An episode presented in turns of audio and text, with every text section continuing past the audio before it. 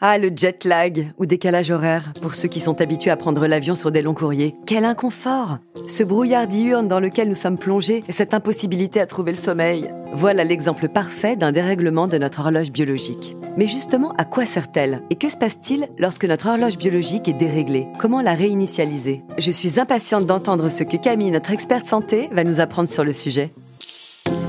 Bienvenue dans Ma Santé en Poche, le podcast d'UPSA qui répond à toutes vos questions santé du quotidien. Bonjour Camille, comment vas-tu? Bonjour Sandra, je vais bien, merci. Alors maintenant que nous savons pourquoi le sommeil est si important pour notre santé et comment s'articulent nos nuits, qu'as-tu encore à nous apprendre sur le sommeil? Eh bien, je te propose qu'on parle horloge biologique aujourd'hui. Et pour commencer, une petite définition? Ça me paraît être un bon début, effectivement.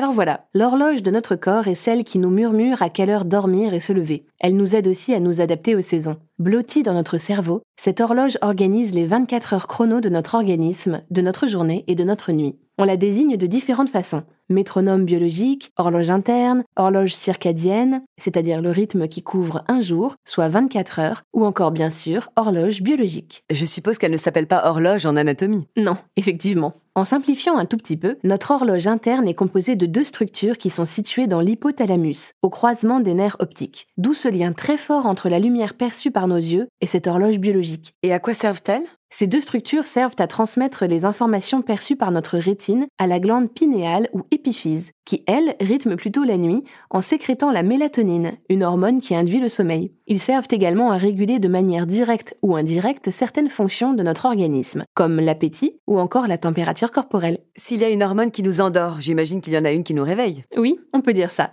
Le cortisol, proche de la cortisone, est l'hormone de l'éveil. Son pic de sécrétion se situe à 8 heures du matin. Elle est sécrétée par les glandes surrénales, elles-mêmes activées par le complexe hypothalamo-hypophysaire. C'est incroyablement bien fait le corps humain. Mais du coup, j'imagine que si notre horloge biologique est déréglée, ça a un impact sur notre organisme. Oui, on a montré que le dérèglement de l'horloge biologique augmentait le risque de diabète, de maladies cardiovasculaires, de cancer, d'altération des fonctions cognitives et de troubles de l'humeur. Oh là là, la liste est longue. Et quels facteurs perturbent l'horloge biologique? Eh bien, certains facteurs extérieurs tels que le travail de nuit, la lumière, bleue en particulier, le rythme des repas et évidemment toute maladie des glandes ayant une action sur l'horloge biologique, mais également des maladies neurologiques et psychiatriques. Décidément, notre corps est sensible à tout. Et qu'entends-tu par lumière bleue? La lumière bleue provient essentiellement des écrans. Ordinateurs, téléviseurs, téléphones mobiles. C'est une lumière provenant des LED qui stimule 70 fois plus notre horloge biologique qu'une lumière blanche standard. C'est donc un puissant perturbateur du rythme circadien,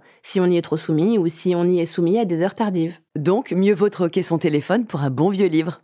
Qu'en est-il de l'horaire des repas Encore une fois, notre corps aime la régularité, avoir des repères.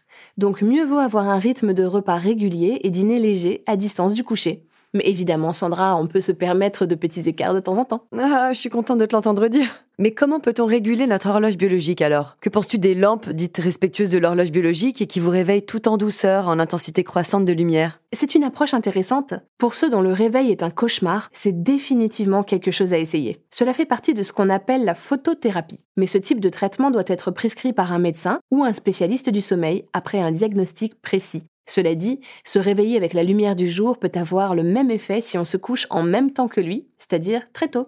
Par ailleurs, la photothérapie fait partie du traitement des troubles du sommeil et j'ajoute qu'en régulant le sommeil, on favorise aussi le rythme biologique diurne. Donc mieux vaut respecter notre horloge interne. C'est elle qui rythme nos nuits et nos journées. Et on fait attention à son hygiène de vie ou à la lumière bleue pour éviter de la dérégler. Mais t'aurais pas des astuces à nous partager pour passer une bonne nuit? Si, j'en ai même plusieurs. Mais je te propose qu'on en parle dans un prochain épisode. Et nous avons également d'autres épisodes dédiés au sommeil que je vous invite à écouter. Merci Camille pour ces précieuses informations. De rien Sandra.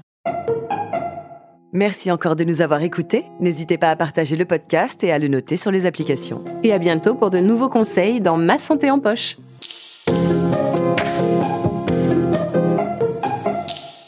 Ah, UPSA